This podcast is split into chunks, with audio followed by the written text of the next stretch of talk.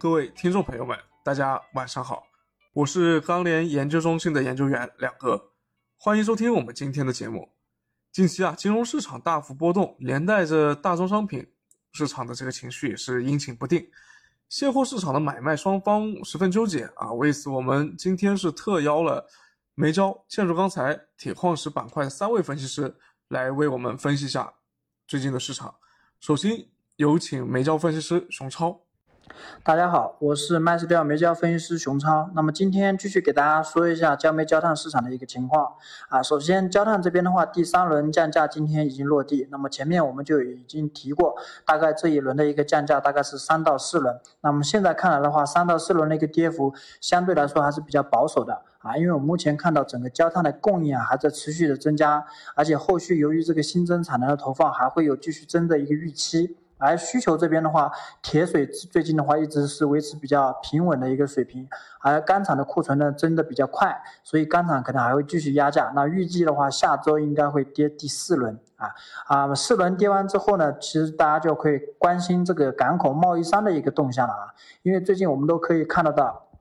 港口的贸易商是比较保守的，大家都在观望啊，等着这个价格跌完之后再进场去买货。如果说月底中下旬这块，贸易商进场买的量多的话，把钢厂的这个一部分货抢走了，那钢厂的库存不会继续往上增，那现货价格可能稍微能稳一稳啊。但是我们从供需的一个角度去看啊，如果说贸易商的这个补库不能持续的话啊，随着这个焦炭的产量继续增加，其实长线来看焦炭还是会偏弱运行的。也就是说，它可能阶段性会止跌企稳，但是中长期来看，可能还会继续下跌啊。那么焦煤这边的话，其实短期来看的话，啊，由于大家库存比较高，那么也是处在一个回调的一个幅度当中。那么价格的话，我们看到可能三月份还会有个大几十块钱的一个回调幅度。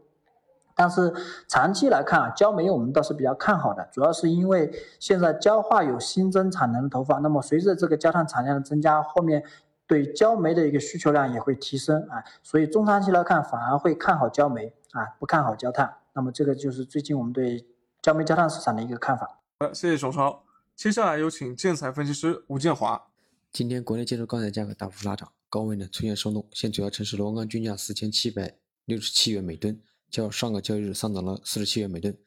m a s 螺纹钢价格指数四千七百九十六，较上个交易日上涨了四十九。那么具体来看的话呢，也是受这个期货的一个早盘震荡偏强，包括呃唐山呃周末这个钢坯的一个呃拉涨，那么呃现货市场这块呢也是整体呢出现了一个上涨的一个呃行情，但是呢午后呢随着这个期货高位回落，那么我们也看到现货的整个市场的一个出货的话就呈现一个一般的一个情况，包括高位的资源有所抵抗，虽然说啊今天我们这个成交量也是在十八万吨左右。呃，但是这个呃，可能跟这个今天上涨的这种行情来匹配的话，可能还是有些略显这个动力不足。那么市场这种心态的话，也是出现了一定的分歧。那么预计呢，短期这个现货涨势或将趋缓，部分涨幅较大的地区可能会出现一个回落的一个情况。好的，谢谢吴建华。接下来有请铁矿石分析师王琼琼。琼琼啊，你对今天出来的这个海关铁矿石进口数据该如何解读呢？好的，主持人，对于今天出来的海关铁矿石进口数据，该如何的解读呢？海关数据显示，一到二月份我国铁矿石进口量同比增百分之二点八。从 MySteel 统计到的进口趋势来看，铁矿石进口量在一二月份呈现出一个冲高回落的状态。从进口铁矿石发运节奏上来看，澳洲方面由于二零二一年飓风的影响小于二零二零年。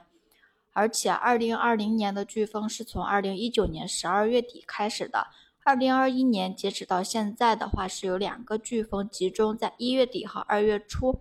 虽然有天气方面的影响，但是矿山在飓风开始前后会增加发货，来弥补因风港对发运量产生的实际影响。因此，在一月份的高位发运后，二月份澳洲发运量有所下滑。巴西方面，不论是南北部发货港口，年初降雨量较去年有明显减少，所以发运节奏较为稳定。